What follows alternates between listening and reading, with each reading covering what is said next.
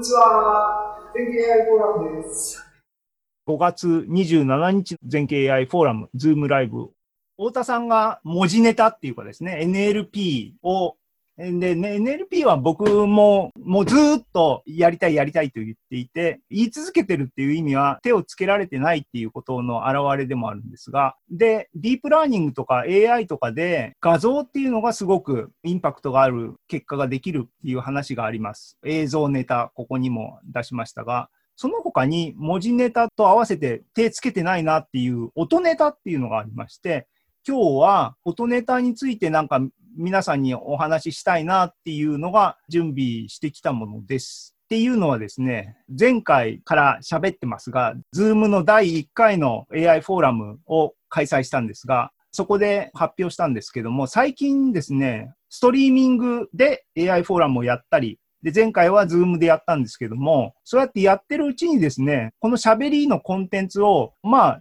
ストリームだったら映像があるわけですが、映像抜きでもコンテンツになるなっていうのを感じてですね、今、リバイバルしてるところなんですね。年寄りには古臭い技術に移るんですけども、若い人は昔の話を知らないので、ナウイと思ってくれるかもしれないんですが、っていうことで僕もですね、ちょっとポッドキャストにしてみようと思ってですね、ライブストリーミングから始めて、時間が3月のコンテンツ、2月のコンテンツ、1月のコンテンツっていう形でですね、ここにアランさんの発表とかありますが、ビデオで録画したやつから音を切り出してですね、ラジオ番組風にですね、風にって言っても編集して、ポッドキャストかコンテンツを切り出してですね、再利用してます。で、前回の4月のズームライブもシーズン4っていうふうに4話構成でですね、やったんですね。で、ここのポストコロナ時代のポッドキャストっていうテーマの時間が30分ぐらいありまして、加藤さんっていう全景 AI フォーラムの方に発表も2回ほどされた方いらっしゃいまして、フリーのプログラマーでアクティブにやられてる方なんですが、ポッドキャストもネットでツイッターとか見たら数年前からやられていて、いや、結構、ポッドキャストにするのって大変ですよねっていう話をしてたんですね。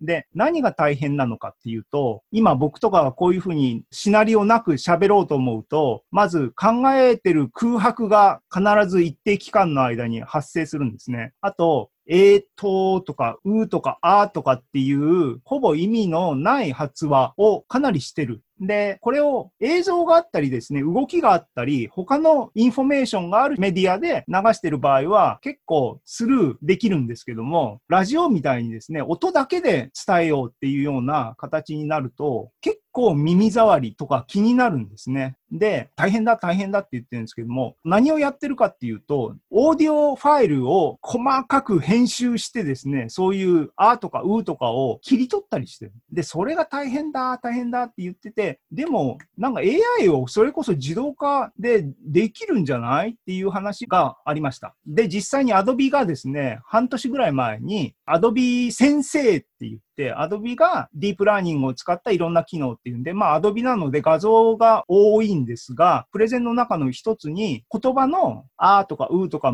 そういう無駄な部分を自動で切り取ってくれるよっていうデモンストレーションをやったんですね。で、加藤さんが、あれもう早く製品化して出してくれたらいいのにお金払うのにっていう話がありまして、で、僕は一生懸命自分のファイルをですね、汚いファイルから切り取った綺麗なファイルに手作業で2時間分ぐらいと4シーズンまでこうまたがって作ってるわけですから、大雑把に言うと手作業でデータセットを作ったっていうふうに言うことができる。なので、ビフォー、アフターのデータがあるんだから、自分で AI、ディープラーニングのモデル作って、自分たちで Adobe さんの機能に相当するもの作れんじゃないのっていう風な、僕の脳内で一人盛り上がりをしてですね、急遽決定したんですね。全景 AI フォーラムの公式プロジェクトとして、あう自動消去モデルを構築しようっていうプロジェクトを立ち上げようって僕が一人で言ってます。っていう話が音ネタなんですけども、で、今日は音ネタに関して、そのために何をしなきゃいけないのかっていうのを簡単に調査してですね、まだ結果が出てません。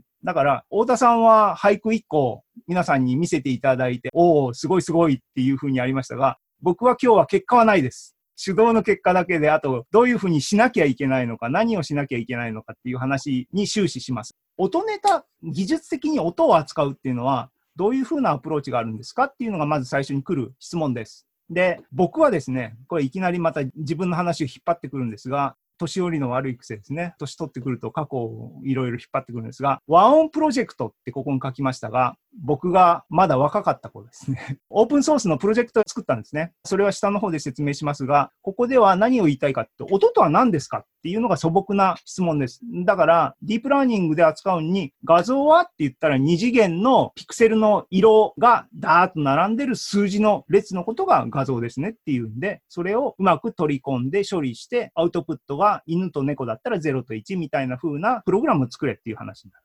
で、今日の太田さんの NLP だったらば、メカブって話ありましたけども、日本語の文字がガガガッとありますと。したら、名詞を取り出しました。元日、っていうものを数字の1に置き換えて、代々を数字の10に置き換えて、みたいな形で、文字なり単語を数字で表現する。それをプログラムに加して、アウトプットは何ですよっていう風な構成になります。音はっていうと何でしょうっていう話ですね。音は空気の波なので、それこそ数字の時間変化だというのが素朴なところなんですが、そうやって素朴に扱うっていう手法も、今回僕音声を改めて処理しようと思って調べてみたんですが、どういうアプローチが一番標準的なのかな。で、時間的な数字の変化っていうふうに捉える方法は当然あるんですけども、直感的に考えると、振動のサイクルがですね、A のラの音が 440Hz。1秒間に440回振動してるわけですね。そういうのが、例えば僕が10秒喋れば10秒分あるんで、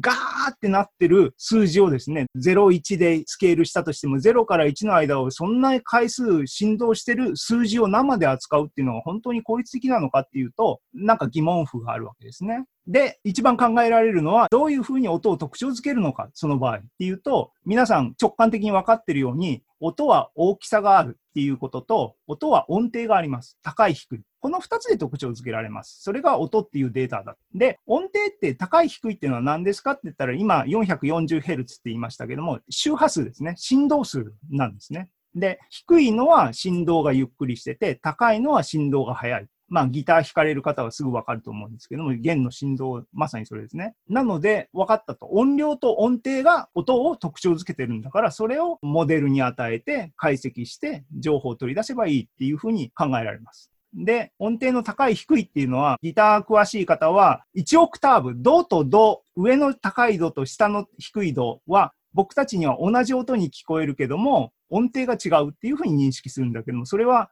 科学的に言うとどういうことですかっていうと、振動数が2倍の差になってるんですね。だからギターの弦に関しては、ちょうど半分、倍とか半分の関係になってるのが1オクターブになってますよっていう微妙な関係が音程であり、周波数なんですね。で、音っていうのはさらに難しくなるのは、一つの音だけが鳴ってるわけではなくて、僕たちの声も音色っていうのを僕たちが聞き分けられるのは何でですかっていうと、たくさんの周波数の音が混ざり合って、その混ざり具合が違うのを僕たちが知覚して、あ、これは僕の声だ。これはアランさんの声だ。っていうふうに聞き分けるわけですね。だから同時にたくさんの周波数がわーってなってるのを扱わなきゃいけない。で、えっ、ー、と、絶対音階、相対音階は、そんな話ありますねで、これはスキップしますが、そういうシチュエーションが僕が学生の頃分かっていてですね。で、僕はピアノをぼちぼちと学びたいなと思ってたんですけども、ピアノって何が難しいって楽譜を買わないでですね、素敵なピアノの演奏を自分でああいう風に弾きたいと思った時に何が一番大変かっていうと、あ、それで絶対音階、相対音階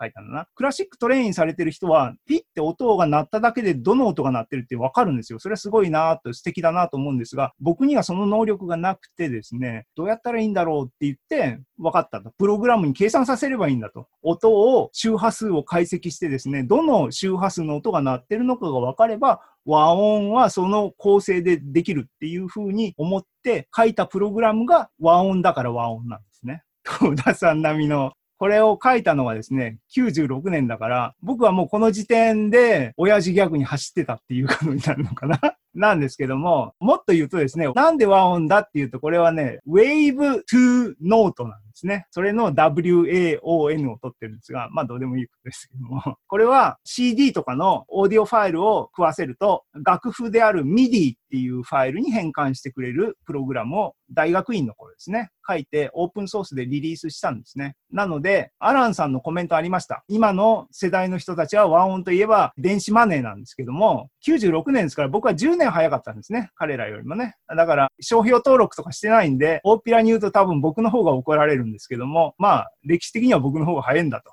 思ってますけども、はい。でね、あ、今若干説明しました。で、この辺のどう難しいのか。で、僕のプログラムはこういうことやってますよっていう話がありますが、最近、太田さんの話でも、Google のマジェンダを使ってなんか作曲するのどうのこうのっていうコメントありました。で、まさに Google さんはディープラーニングの技術を使って僕が今わーっと言ったようなことですね。音楽のオーディオファイルがあったら、それから譜面を作りましょうみたいな話はディープラーニングを使ってやろうっていう話がありまして、発表されました。で、それが出た時に、僕が古き良き90年代のプログラムと今のディープラーニングのプログラムを比較してですね、対決させたっていう記事を僕は自分でですね、いやもう自分で書かないと誰も書かないんで、書いたのに何年前だ ?2 年前だな書きました。なので、興味ある方はこれ見られたら面白いと思います。僕は面白かったです。結果だけ言うとですね、手前味噌っていうかですね、かなりバイアスかかってますが、Google と比べてですね、10年、20年前の僕のプログラムを検討してるし、僕的には僕の方がいいなっていうふうに感じます。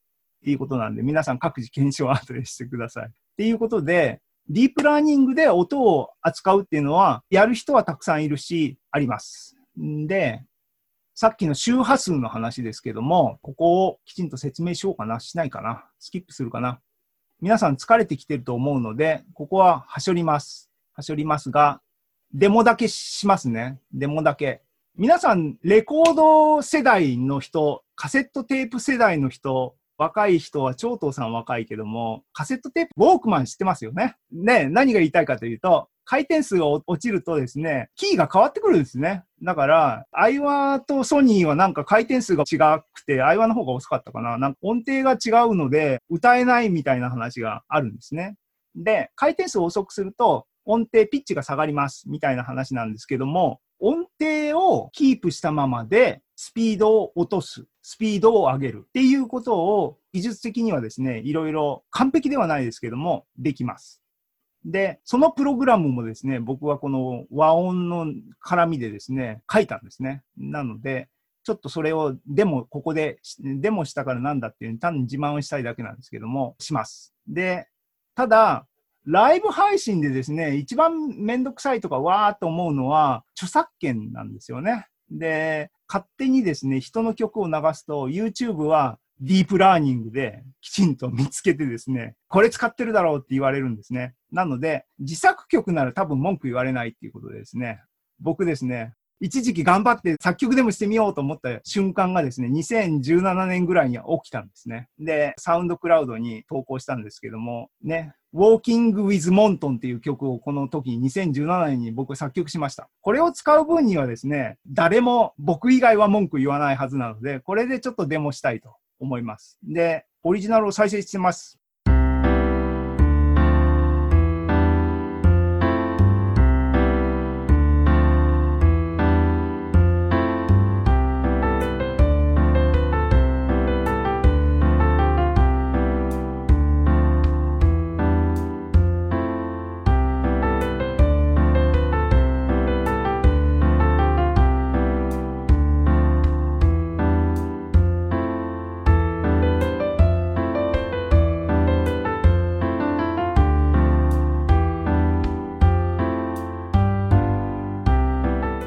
えっ、ー、と、全部聞きたい人は、ここのリンク後で紹介しますので言ってください。今は、スピードと音程が、これは、知ってる人は結構難しいでしょうって、できないよねっていうのをできる方と言ってほしいだけの時間になってます。で、それをやりたいんで、やるんですけども。で、僕が準備したターミナルどこだ？これだ。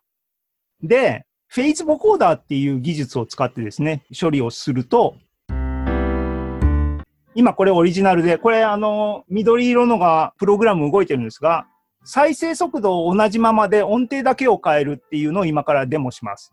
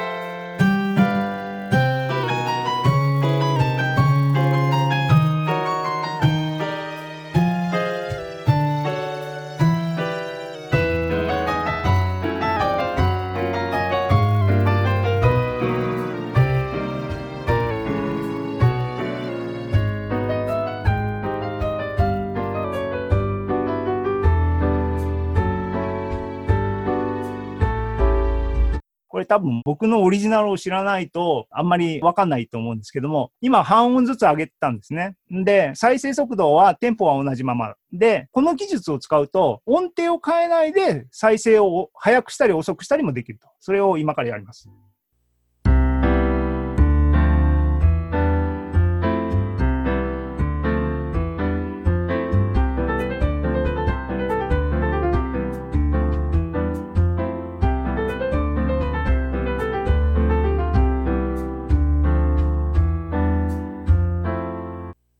遅くします。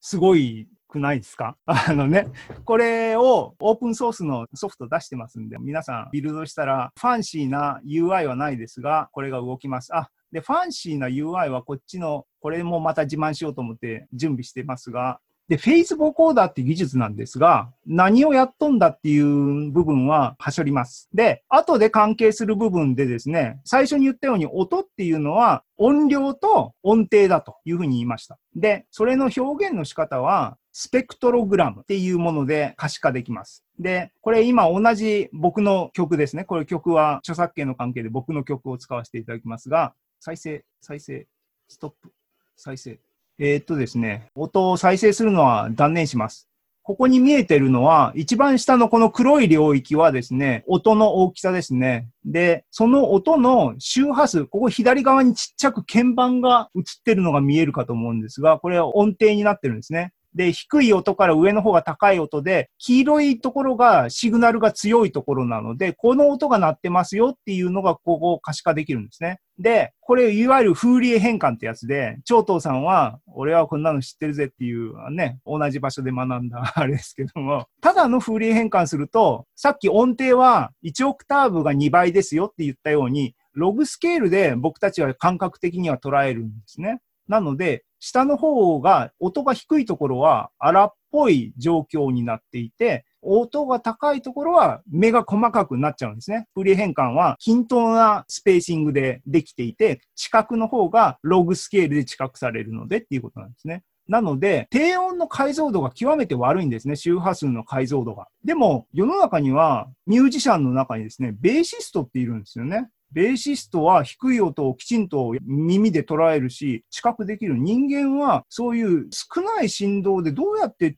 技術的に音程を取るんだろうって僕は長く疑問だったんですね。それがちょっと分かったっていうのを驚きを示したいんですけども、これは何かっていうとですね、フェイズボコーダーっていう名前は、フェイズっていう言葉が出てるようにですね、位相っていう情報も加味することで、さっきの音程をキープしたままスピードを変えるとか、スピードをキープしたまま音程を変えるっていうことができてるんですね。つまり、周波数と音量、振幅っていう2つのパラメータだけではなくて、周波数を決めたときに、振幅以外に位相っていう情報も取り込んできちんと考慮することで、よりリッチな情報を取得できると。その2つの情報があって初めて非破壊的な変換。風鈴変換っていうのは非破壊的で、2回やれば元に戻るようなもんですけども、イコライザーとかでですね、周波数を上げたり下げたりするようなだけ、つまり振幅だけしか考えないと、位相の情報を考えないんですよね。だけど、位相もきちんと考えるっていうことで情報が完璧になりますよっていうシチュエーションが数学で、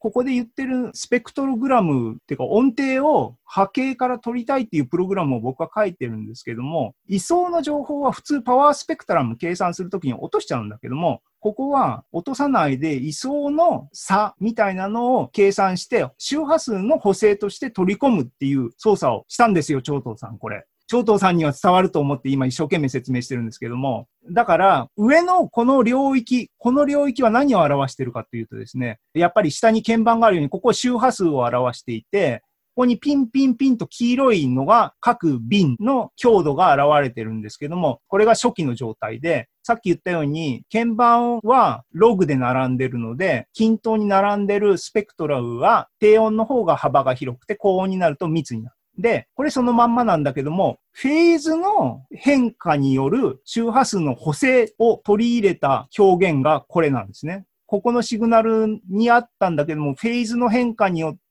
周波数の補正をすると、ここの周波数の音が本当は鳴ってるっぽいよっていうことこの音に関しては、フェーズの補正を入れると、本当はここじゃなくてもっと高い位置の音が鳴ってるんだよっていうことがですね、なんか計算したらこうなったんですよ。厳密に僕は証明とかしてないんで、結果往来でいけてるんで、これこのままなんですけども、そうやって補正した結果、周波数の領域でプロットして、これ次のやつだな。それを平均化したのがこの図で、こうするとクリアに音が取れてるんですよ。すごい。これが和音で、さっきマジェンタと対決してそこそこいい結果を得てるし、一番最初のですね、一番最低の音をこう見ていただくと、綺麗に幅広くじゃなく、クリアに音程が取れてるような絵が見えてると思いますが、これはさっきのフェーズの補正を入れないと、こういうふうにブロードになっちゃうんですね、低音領域が。なので、和音がすごいのはこれのおかげなんですよ。って言って自慢できたので、僕はもうこれで今日はすごい嬉しいですけども、っていうフェーズがうんぬんっていう話をですね、ここで書いたんですが、